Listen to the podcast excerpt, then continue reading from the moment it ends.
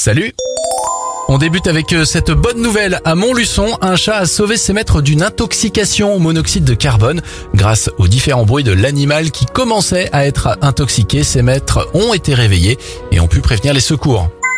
Bonne nouvelle, depuis le 1er janvier, le SMIC horaire a été revalorisé de 0,9%. Enfin, durant les dix prochaines années, la ville de New York va installer plus de 9000 signalisations sonores pour les piétons aveugles et malvoyants.